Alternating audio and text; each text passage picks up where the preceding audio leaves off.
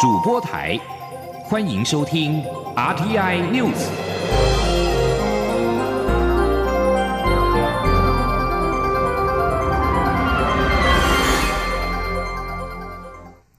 各位好，我是李自立，欢迎收听这一节央广主播台提供给您的 RTI News。虐童事件频传，儿童权益的保护成为外界讨论的焦点。行政院儿童及少年福利跟权益推动小组召集人、政务委员林万亿今天表示，之前的儿少保护机制前端的预防不足，行政院会补足社会安全网的漏洞，加速部建社会福利服务中心，全方位的支持脆弱家庭，避免再有儿虐事件的发生。记者王维挺的报道。虐童事件接二连三，引发民众关切。司改国事会议也建议行政院设立儿少保护办公室，拉高层级保护儿童权益。对此，政院儿童及少年福利与权益推动小组召集人、政务委员林万亿受访时表示，目前儿权小组就是一跨部会统筹单位，且符合联合国儿童权利公约的要求，负责儿童权益和保护。对于虐儿社会案件不断发生，林万益表示，蔡英文总统上任后推动社会安全网，改变原本家防中心接获通报后才将受害者转介至儿少保护体系的做法，着重前端预防工作。林万益表示，在社会安全网的概念下，政府在各地布建社会福利服务中心，但是由于地方政府经费人力有限，布建速度仍待加强。目前约有一百二十个社福中心，他希望尽速达到一百六十个社福中心的目标。林万益说：“但是一百二十个还是不够，我们希望能够，呃。”到每十十五万人左右就有一个，大概要一一百呃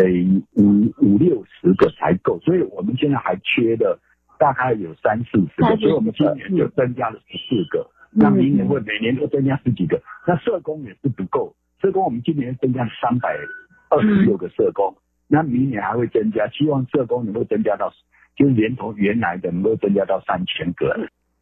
林万益表示，根据统计，绝大多数的儿虐案件都来自于脆弱家庭，例如父母长期失业、疾病、毒瘾或者亲职功能失灵，小爸爸或小妈妈本身的身心发育尚未健全，孩童处在家庭关系混乱的不稳定状态中。他说，过去社福团体接获通报后，着手辅导支持受虐儿少，但是社福团体没有公权力，就算接获辅导个案，碍于无法调度政府资源，成效有限，甚至许多受虐儿少根本不在通报名单中。以这次虐死一岁女童的小妈妈为例，生母从十五岁怀孕生产到爆发虐童事件，社福系统根本没有掌握她的状况，以至于无法及时协助。另外，亦表示，社会福利服务中心整合了学校、医疗、民政等系统资讯，综合性、全方位掌握脆弱家庭的动态。待社会安全网部件完成后，任意系统发现可能案例，就会进入地方政府建构的跨局处资料平台中，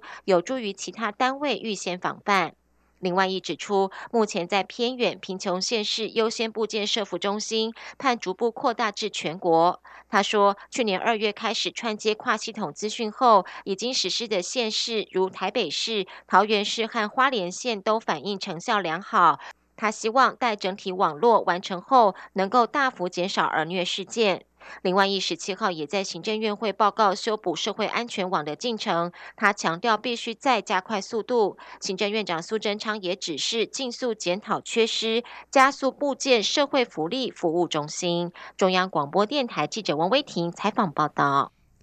为建立有效的儿少保护网，立新基金会今天联合了学界、法界跟医界，呼吁政府成立行政院级的儿少保护办公室。同时建构以检查体系为主导的合作网络，并且建构儿童死亡的检视机制，才能够真正的终止儿少悲歌。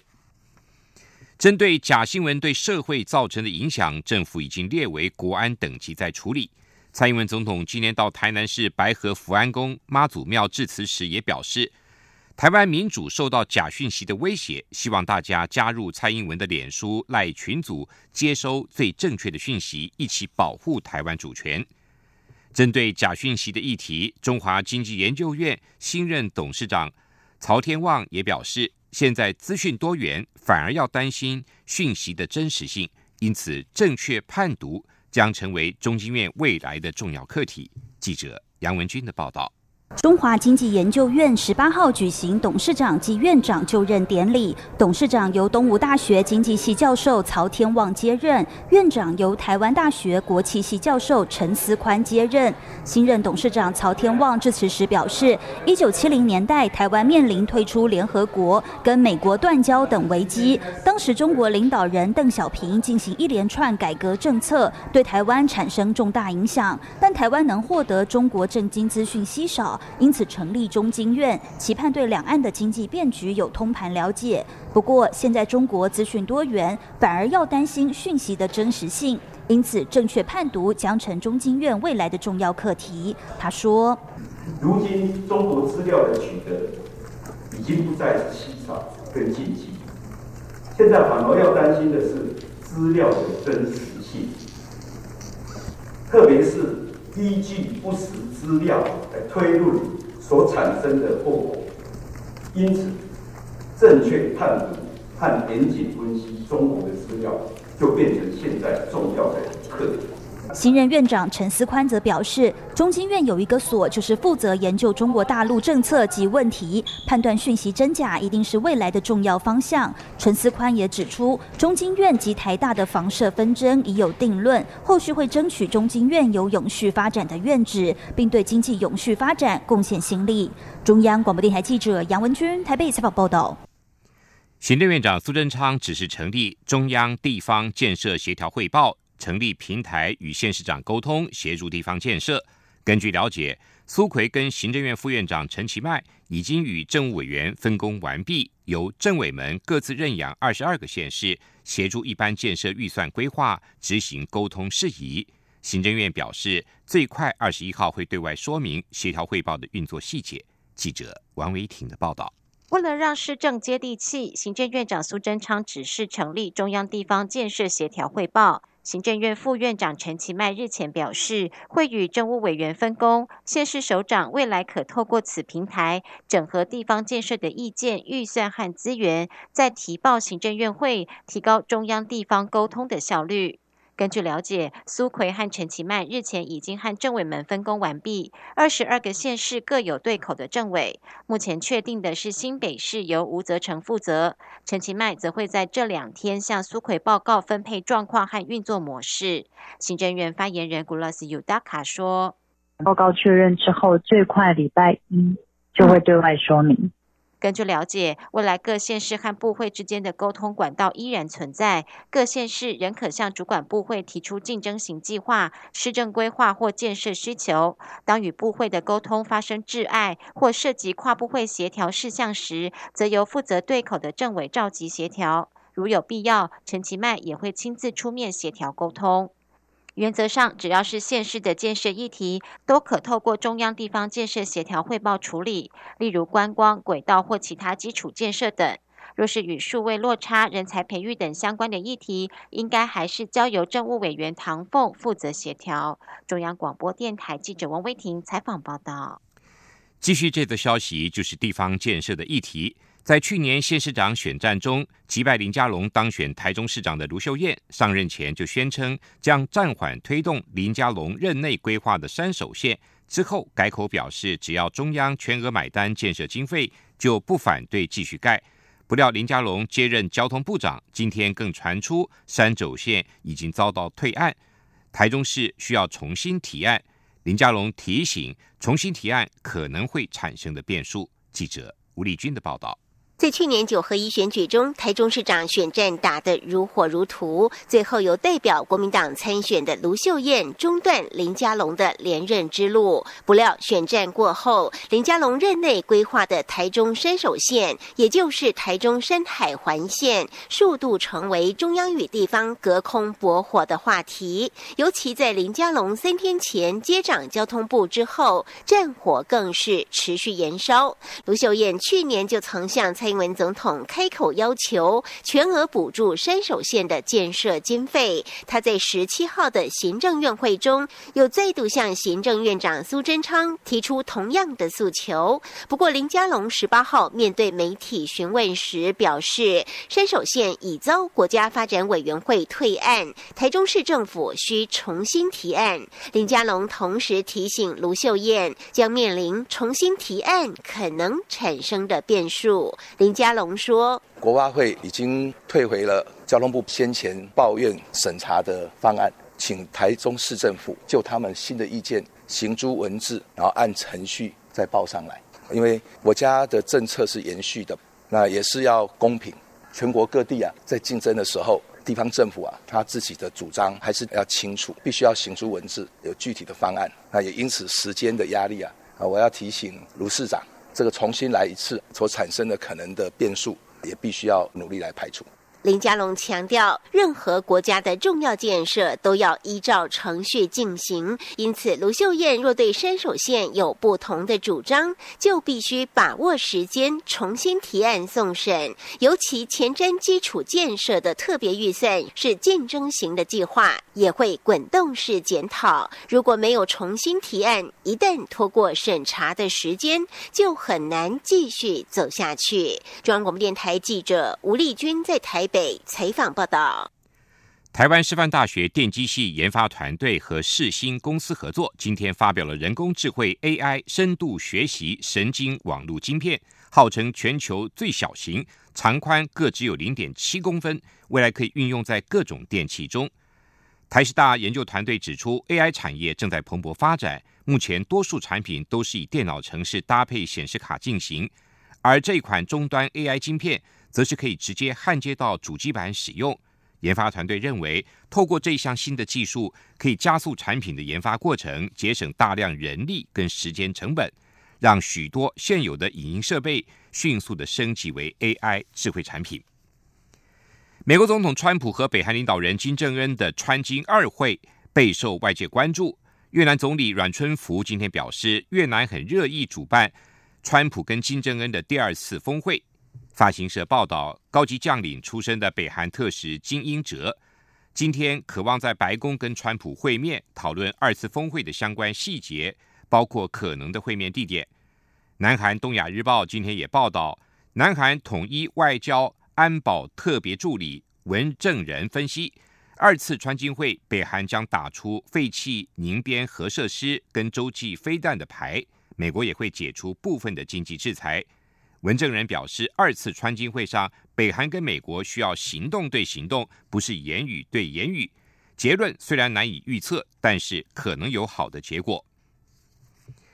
路透社报道，哥伦比亚首都波哥大的一所警校十七号遭到汽车炸弹攻击，目前知道至少造成了十个人死亡，超过五十人受伤。这一起攻击事件也引发忧虑，担心哥伦比亚再回到过去的暴力。当局表示。一辆载有炸弹的汽车突然突破了检查哨，冲进了桑坦德将军学校，并且引爆炸弹，威力之大，连附近公寓的窗户都被震碎。这起爆炸案是自2016年哥伦比亚政府与前左派共产党游击组织哥伦比亚革命军达成和平协议以来死伤最惨重的攻击事件。哥伦比亚总统杜克谴责炸弹攻击是针对手无寸铁警校学生的疯狂恐怖分子的行径。杜克说，他已下令军警单位找出凶手，绳之以法。目前并没有任何组织出面声称犯案。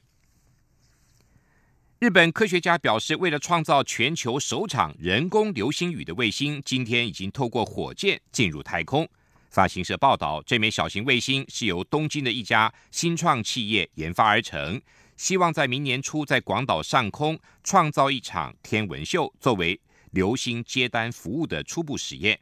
预计卫星会释出多个小型球状物体，在穿越大气层的时候将会熠熠发光，有如流星雨一样。搭载这枚卫星上太空的爱色。龙浦固态燃料火箭四号机今天上午由日本宇宙航空研究开发机构从内之浦宇空间观测所发射升空。策划流星雨的公司计划在二零二零年的春天在广岛上空扮演处女秀。今天升空的卫星包括了四百颗小型的球状物体，但公司极保密它的化学成分。这里是中央广播电台台湾之音。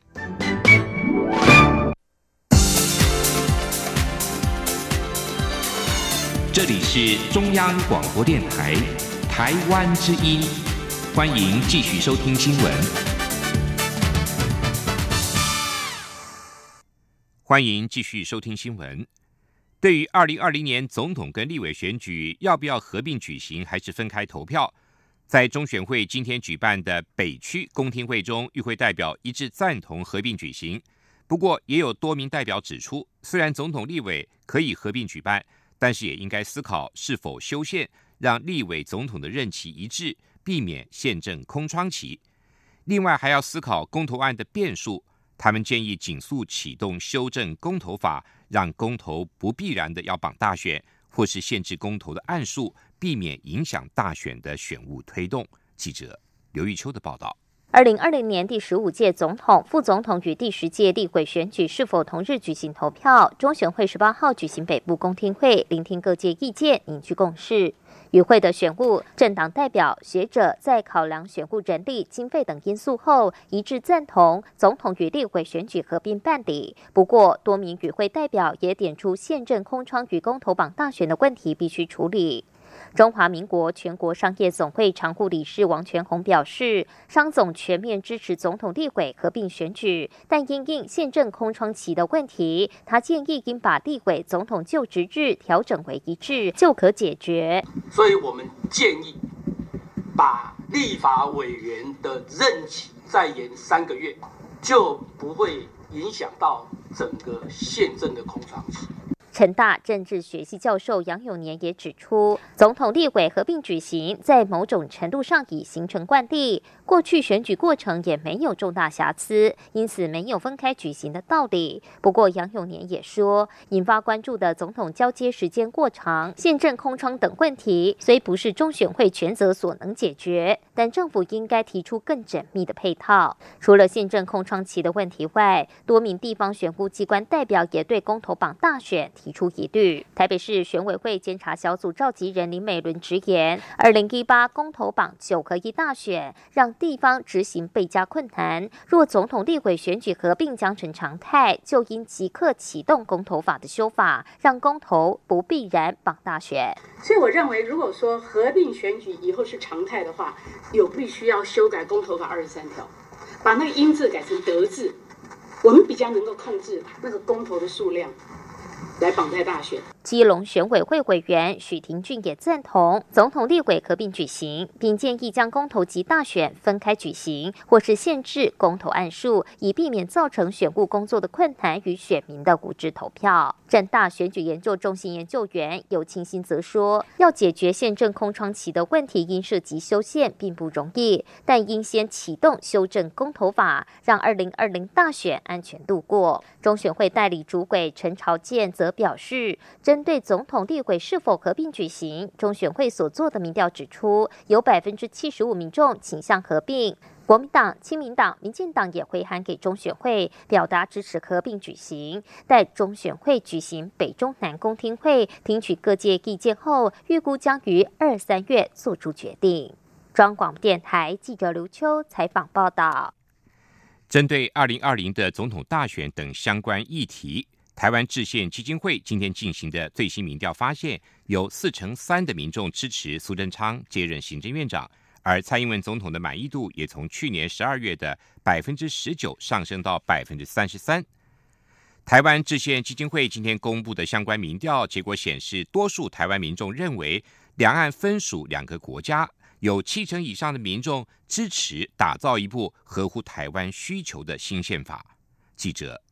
肖兆平的报道：针对中国国家主席习近平告台湾同胞书提到“世界上只有一个中国”以及“台湾为中国一部分”的说法，台湾制宪基金会十八号公布的民意调查结果指出，有六成五的民众不支持台湾与中国以“一国两制”走向统一。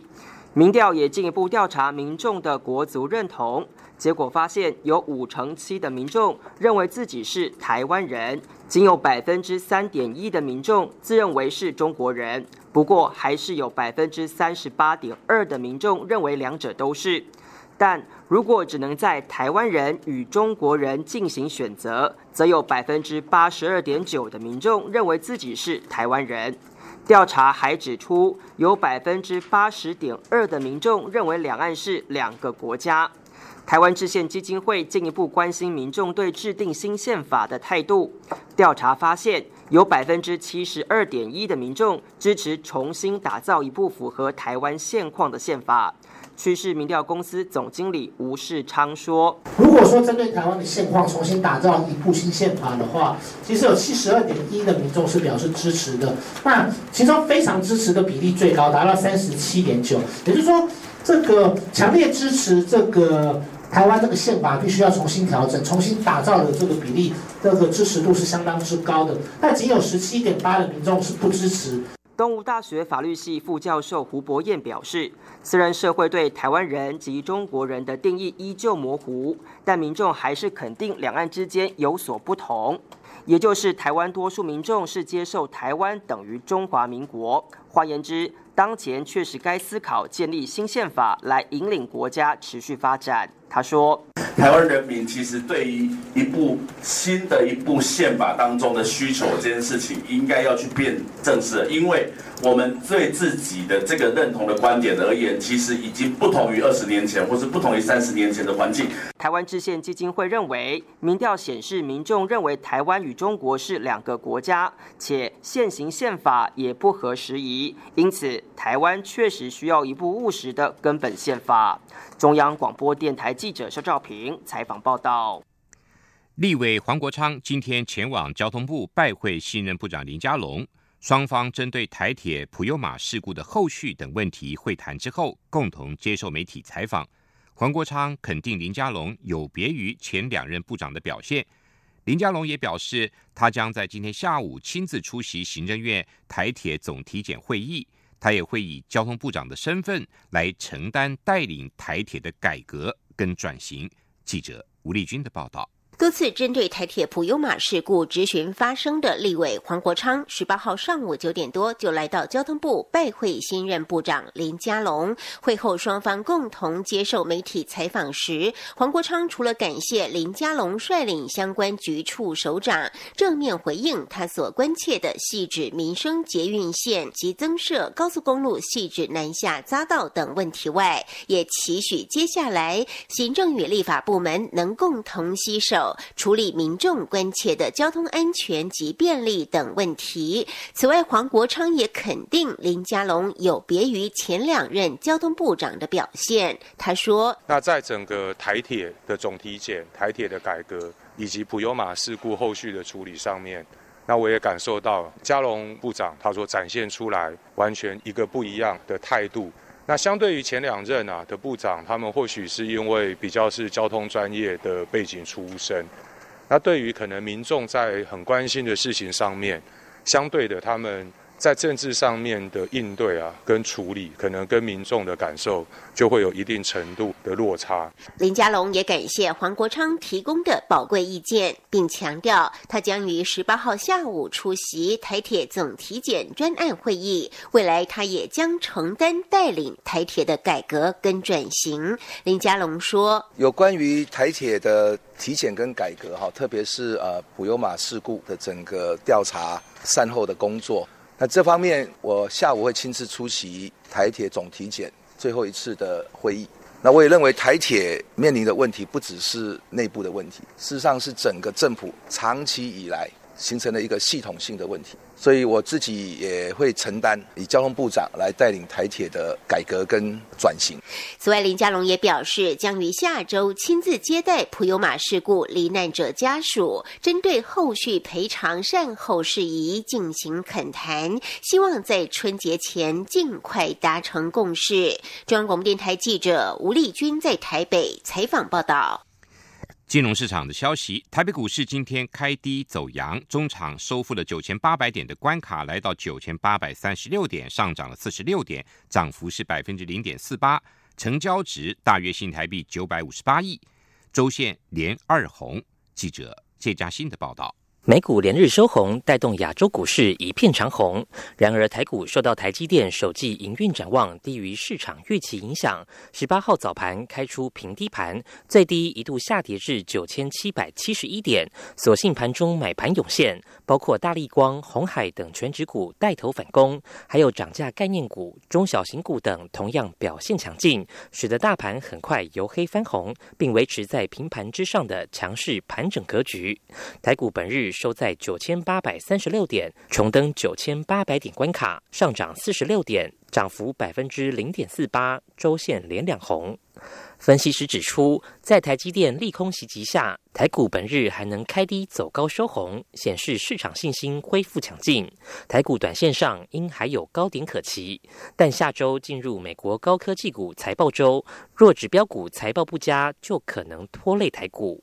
丰盈投顾副总李永年说。通常在这个时候呢，那个美国股市都会因为这些指标股的他们的财报的好坏而出现了这个剧烈的震荡走势。我是比较担心的，下个礼拜呢，我们台湾股市也很有可能会随着美国股市呢出现剧烈震荡的走势。汇市方面，本日新台币对美元汇率收在三十点八四二元，升值一分，结束连续两天的跌势，累计本周则贬值四分。中央广播电台记者谢嘉欣采访报道：进入冬季，香港又爆发流感疫情。卫生防护中心总监黄家庆今天向媒体表示，截至今天下午两点，共有一百九十一所幼稚园跟幼儿中心因为爆发流感而需要停课。黄家庆预期未来几周，香港的流感活跃度将会继续的上升。继续进行今天的前进新南向。前进新南向。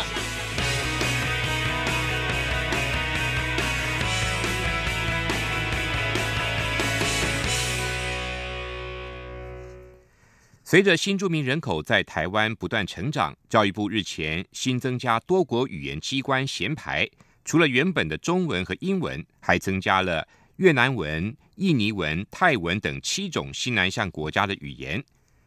教育部建筑大门口上方挂有金色的“教育部”三个大字，但因为围墙外没有明显的标志，导致民众不易辨识，因此决定在门口的围墙上新增加机关衔牌，方便民众辨识。因应西南向政策，新的机关衔牌特别放上了七种西南向国家的语言，包括马来语、柬埔寨语、菲律宾语、辽国语、缅甸语，还有泰国语，另外也包括了越南语。加上英文和中文，共有九种语言标示出教育部的名称，显示台湾的多元族群跟包容性。设计师钟炳宏表示，为了方便民众清楚的辨识，中文字体采用无衬线的黑体字，背板则是简洁的纯白铁暗褐色砂面烤漆，并且大面积的留白作为视觉配重。教育部表示，希望借由新的衔牌，能够同时传达美学教育西南向政策的理念。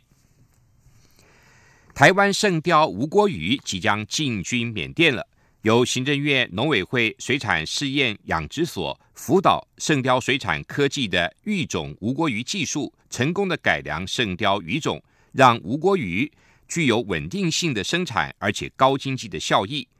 由缅甸台商。嗅到了缅甸水产养殖市场的商机，回台签订合约，引进鱼苗养殖，要将台湾无锅鱼进军缅甸的水产市场。农委会水事所所长陈俊如表示，输出国外的无锅鱼苗是被育种为体型大、成长快以及取肉率高，还有饵料系数低以及抗病力强等优质血统，又取名为圣雕。不过，只要一代一代的繁衍之后，就会失去原本具有经济价值的特性。因此，台商不具备研发技术，经过四五年时间，还是得回台湾购买鱼苗。